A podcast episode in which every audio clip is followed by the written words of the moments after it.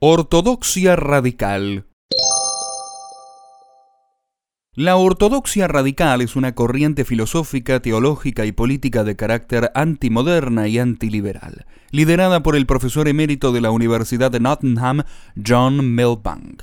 Plantean que el sistema liberal actual se encuentra en un proceso de metacrisis global provocado por su propio éxito, en el que se propició una sociedad que, en palabras de Milbank, produce cada vez más individuos sin virtud y más rivalidad mimética y cada vez menos reciprocidad social. El movimiento se origina con el libro del Dr. Milbank, Theology and Social Theory Beyond Secular Reason, 1990, donde argumenta que la teología debe dejar de ser una disciplina estudiada desde fuera de la filosofía y que el secularismo tiene que ser abandonado afirma que mientras la modernidad fue construida sobre bases estrictamente metafísicas religiosas, la posmodernidad eximió de estándares académicos y científicos a la teología.